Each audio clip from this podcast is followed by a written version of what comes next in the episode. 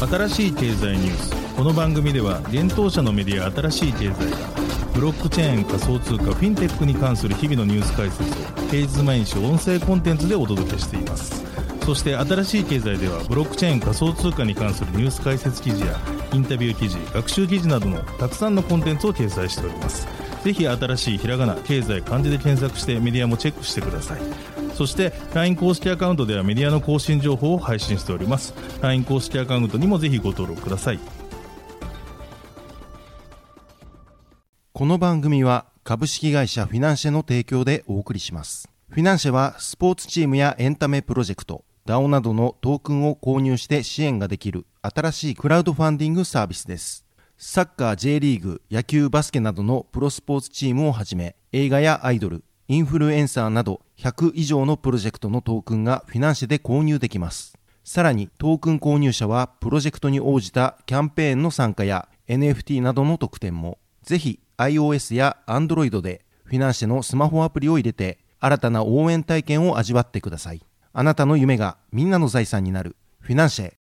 幻冬舎あたらしい経済編集部の大塚です。高橋です。はい本日は3月の28日火曜日です。今日のニュースいきましょう。日本発の DeFi プロトコル Cega ドラゴンフライらから約7億円の追加調達。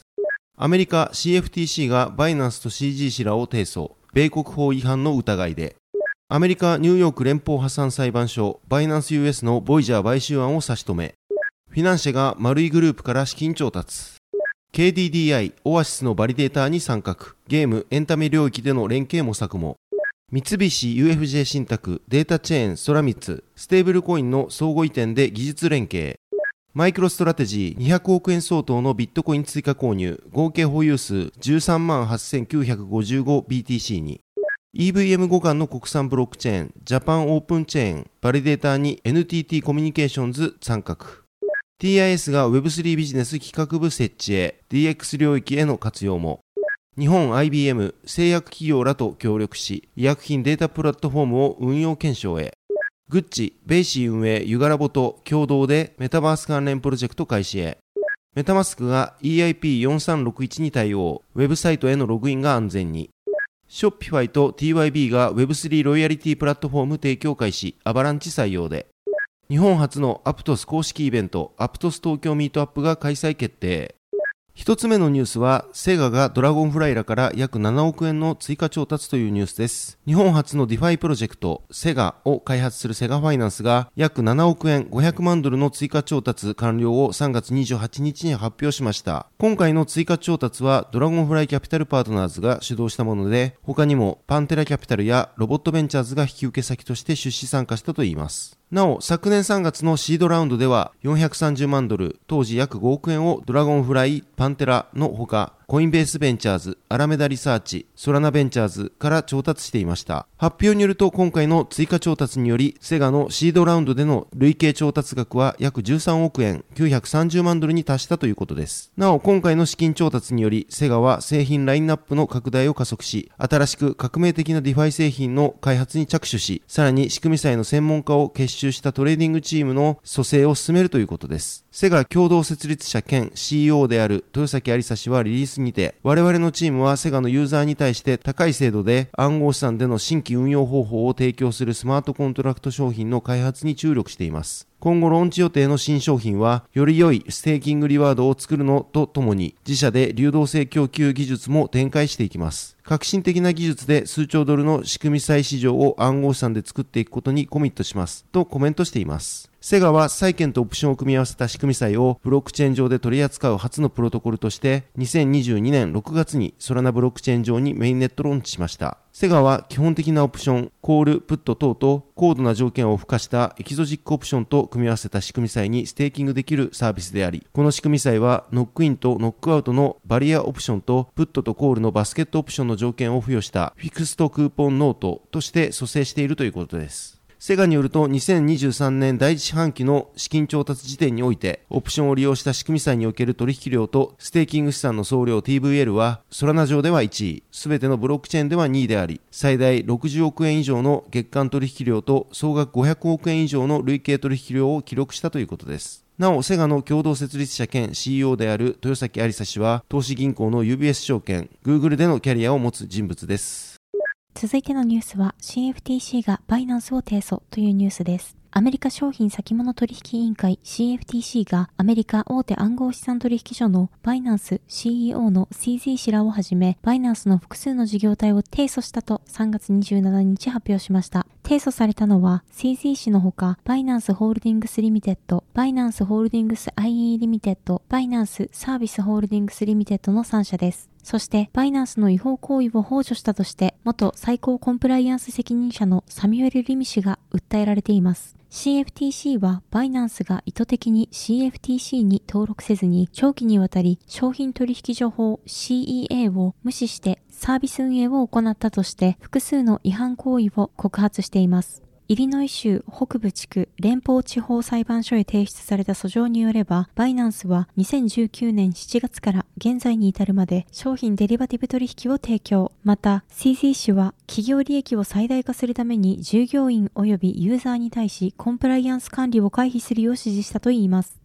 また、バイナンスはユーザーに対し、事前の身元確認情報提供を求めず、テロ資金供与対策、マネーロンダリング対策の基本的な手続きを実施しなかったともされています。さらに、バイナンスは、米国からのアクセスを制限したとしながら、米ユーザー、特に商業的価値の高い VIP ユーザーへ、バイナンスのコンプライアンス管理を回避するための最善の方法を指示していたといいます。また CFTC はバイナンスの従業員と米国ユーザーのやり取りが自動的に削除されるメッセージアプリケーションが使用されていたと主張しています。CFTC はバイナンスらに対し払い戻し、民事罰、永久的な取引及び登録禁止、CEA 及び CFTC 規制のさらなる違反に対する永久的な差し止めを求めています。CFTC のロスティン・ベナム委員長は、バイナンスは長年にわたり CFTC の規則に違反していることを知りながら、資金の流れを維持することとコンプライアンスを回避することの両方に積極的に取り組んできた。これは CFTC が米国法の意図的な回避を容認していないことをデジタル資産分野のすべての人に警告するものだとコメントしました。これを受け、バイナンスは3月28日のブログにて CZ 氏の声明を発表しました。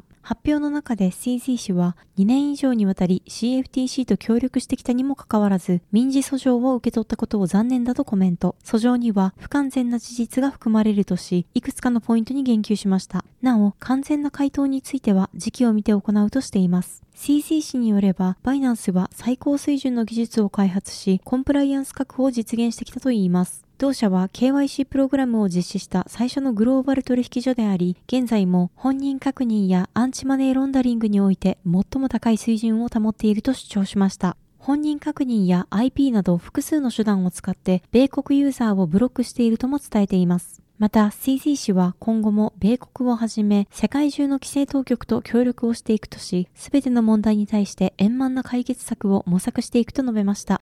続いてのニュースは、バイナンス US のボイジャー買収案を差し止めというニュースです。バイナンス US による暗号資産レンディング企業ボイジャーデジタルの買収計画は依然として進まなさそうです。アメリカ・ニューヨーク連邦破産裁判所が3月27日、計画の仮差し止めを命じました。裁判資料によれば裁判所はアメリカ司法省の破産監視機関である米国管財局らがこの買収提案の合法性を争う上訴の時間の猶予を与えたとしました。なお判決理由をまとめた意見書は改めて発行されるといいます。なお、ボイジャーデジタルは昨年7月、多額の貸付を行っていたスリーアローズキャピタルが受けた破産命令による債務不履行により財務状況が悪化し、同裁判所へ破産申請を行っていました。その後、12月にボイジャーデジタルは同社の資産の売却先としてバイナンス US を選択したことを発表しています。ボイジャー買収提案は、バイナンス US がボイジャーへ現金2000万ドル、日本円にして約27億円を支払い、ボイジャーユーザーから預かっていた暗号資産を引き継ぐというものです。この買収提案は1月5日、アメリカ証券取引委員会 SEC が売買契約書へバイナンス US の取引完了能力に関する詳細が欠けていたとし、一部異議を申し立てました。その後、1月9日に開催された公聴会にて、ボイジャーが提出したバイナンス US の支払い能力に関する情報を連邦地裁判事が承認。3月7日、米連邦破産裁判所より買収提案が承認されました。しかし、この買収提案は最終決定したわけではなく、ボイジャーはバイナンス US の規制損守状況、顧客預金の安全性に関する課題を検討中でした。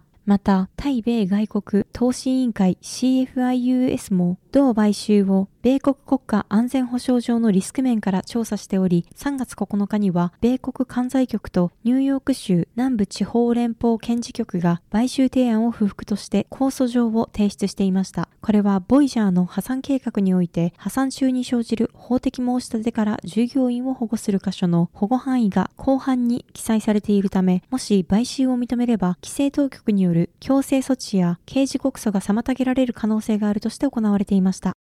続いてのニュースは、フィナンシェが丸いグループから資金調達というニュースです。トークン発行型クラウドファンディングサービス、フィナンシェ運営のフィナンシェが、丸いグループを引き受け先とした資金調達の実施を3月28日に発表しました。なお、新しい経済編集部がフィナンシェ広報担当へ確認を取ったところ、調達額については非公開ということです。発表によると今回の資金調達は、フィナンシェのビジネス拡大に資する事業連携を目的としているといいます。両社の顧客、ユーザー基盤、事業ノウハウ等を掛け合わせることにより、フィナンシェとエポスカードの連携や、丸いモディ店舗でのイベントなど、両社のシナジーを最大化する競争を検討していくということです。フィナンシェによると、同社と丸いグループとのビジョンは合致しており、丸いグループが手掛ける小売り、フィンテック領域においても、トークノミクスを応用することにより、さらなる発展が見込まれるものと認識しているということです。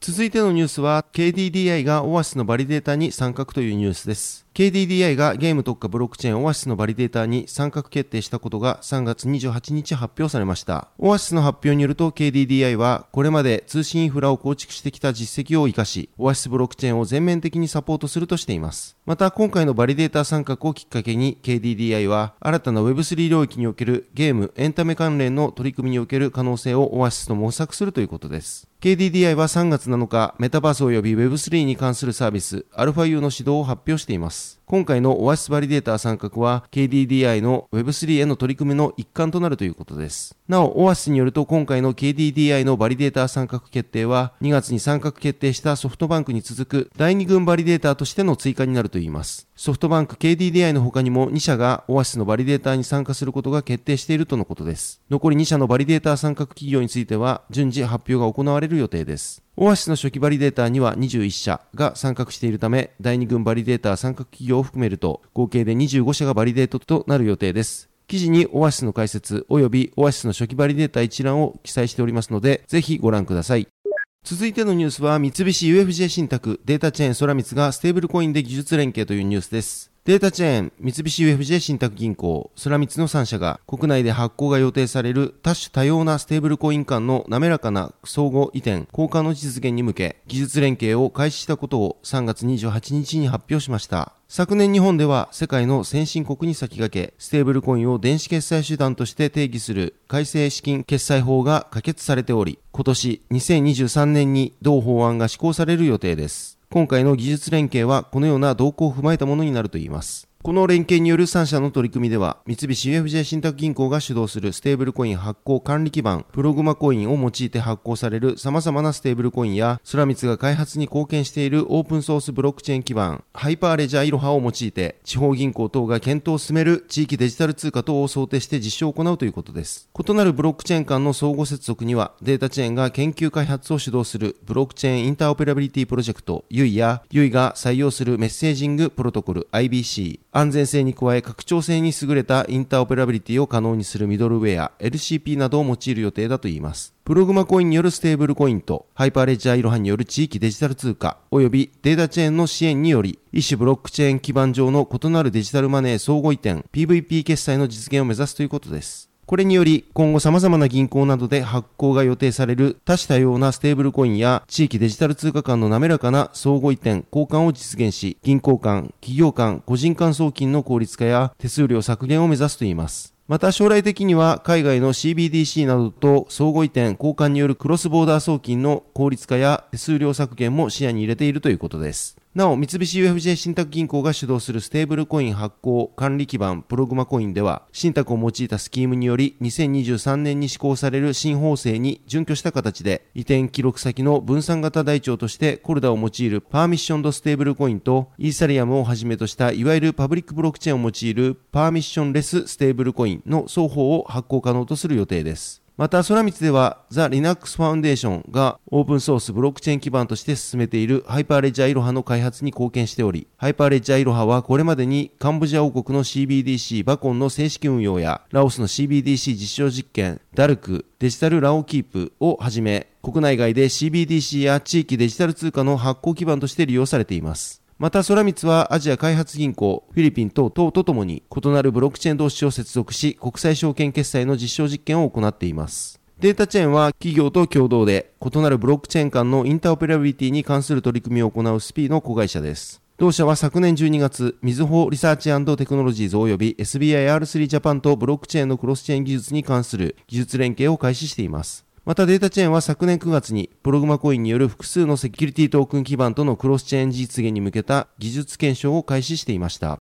続いてのニュースはマイクロストラテジーが BTC 追加購入というニュースです。企業としてビットコインの購入を積極的に進めているアメリカナスダック上場企業マイクロストラテジーがビットコインの追加購入を3月27日に発表しました。同社によるビットコインの追加購入は昨年12月以来です。なお、2020年より BTC 購入を続けている同社ですが、税金対策のために前回初めて 704BTC を売却していました。発表によると今回の追加購入は2月16日から3月23日の間に実施1.5億ドル約196億円相当になる 6455BTC を約23,238ドルの平均額にて取得したといいます。これにより、マイクロストラテジーが保有するビットコインの総数は41.4億ドル、約5407億円相当となる13万 8955BTC です。平均取得価格は手数料と経費を含み約29,817ドルになるということです。また今回の報告でマイクロストラテジーは破綻したアメリカシルバーゲート銀行から受けていたビットコイン担保ローンを完済したことも報告しています。昨年3月に2.05億ドル約250億円の融資をビットコインを担保にシルバーゲート銀行から受けていたとのことですが、返済については割引され1.6億ドルを支払い完済したといいます。なお、この融資はタームローン、中長期となる貸付であり、本来2025年に支払い満期が来るものでした。なお、マイクロストラテジーは当時このローンを調達した資金で、ビットコインの買い増しやローンに関連した利息の支払い、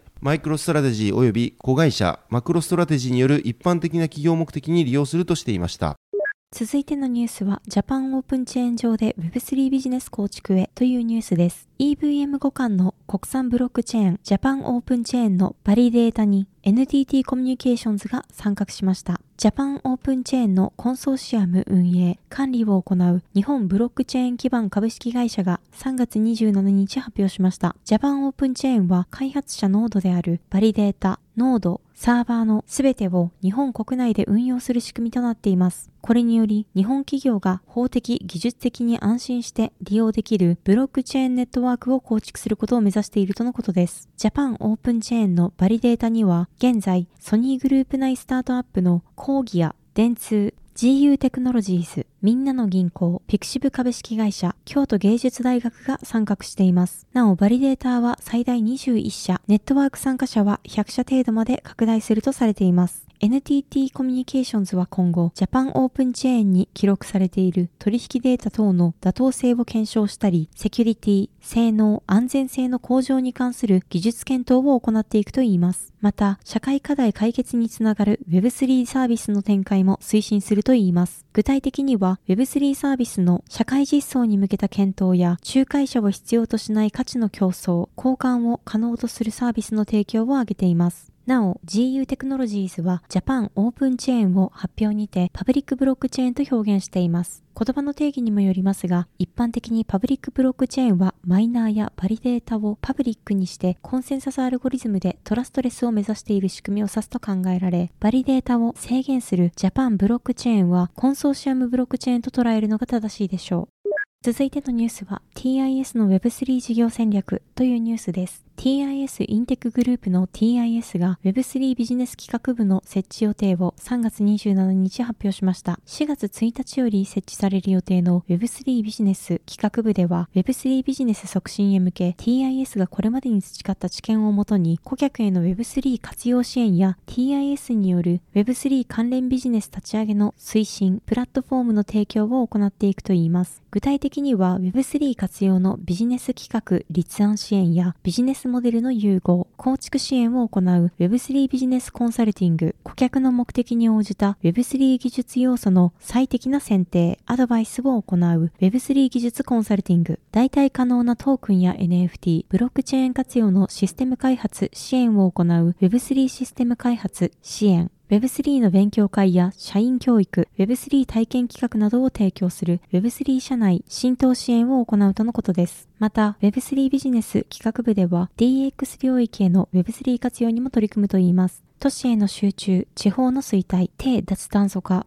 金融包摂、健康問題の4つの社会課題に対し Web3 活用で社会貢献を目指す社会 DX、事業に Web3 を活用したい顧客に対し支援を行う事業 DX、TIS の社員全般における Web3 の理解向上を目指す内部 DX を行うとのことです。TIS は今後、分散アプリケーション開発などの高い知見や技術を持つ企業とのパートナーシップを強化し、TIS 独自の Web3 新規事業やエコシステムの開発発を行い、Web3 領域におけるビジネス確立を目指すとのことです。TIS は昨年10月、旭化成と偽造品問題に対応するデジタルプラットフォーム、アクリティアを構築、同プラットフォームをアパレル業界へ最適化したサービスの提供を開始しています。なお、アクリティアにはエンタープライズ向けブロックチェーンのコルダが採用されています。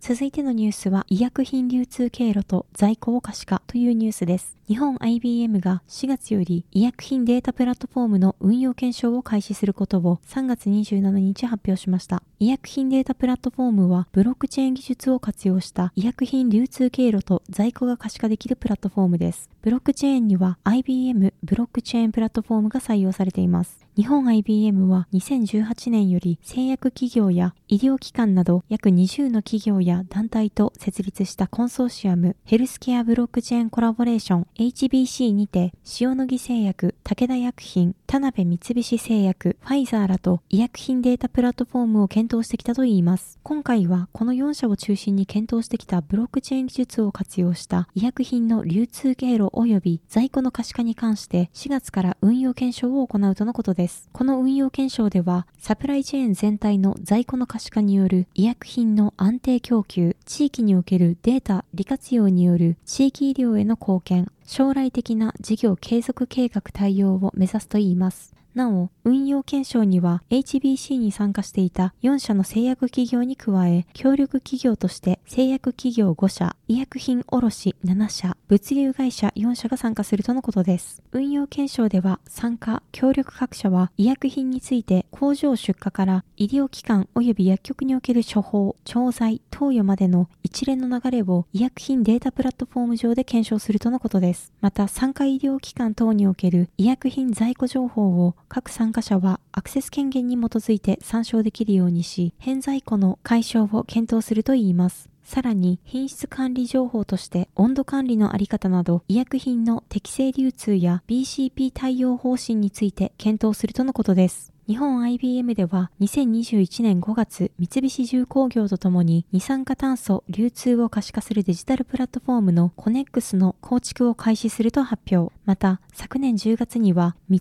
井化学野村総合研究所らと資源循環型社会とソーシャルイノベーションの実現に向けて取り組むコンソーシアムのプラチェーンを設立。同コンソーシアムではプラスチックリサイクルの諸課題の解決に向け、ブロックチェーン活用のプラスチック資源循環プラットフォーム、リプレイヤーブロックチェーンプラットフォームが活用されています。なお、今回の運用検証に参加する企業の詳細については、記事の方で詳しく記載しておりますので、そちらも併せてご覧ください。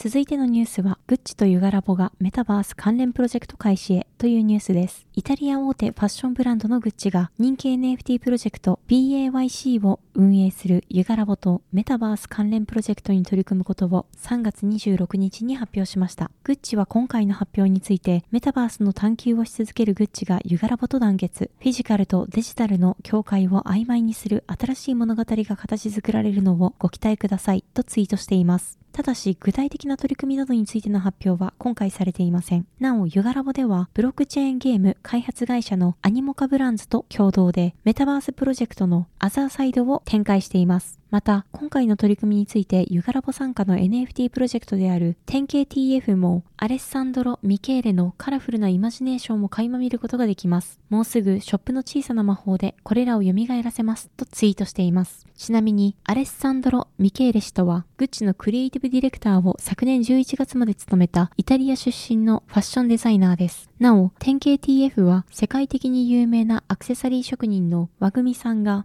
10KTF という名前のショップをニュー東京にオープンしたというストーリーで構成されており、昨年11月にユガラボに買収されたプロジェクトです。また、10KTF では以前コラボアイテムにグッチのウェアラブルが登場し話題となっていました。グッチによるユガラボ関連の取り組みとしては、昨年8月に米国の一部店舗にてエイプコインでの支払いに対応することが発表されています。エイプコインとはユガラボのメタバースアプリケーションを強化することを目的に昨年3月にローンチされたトークンです。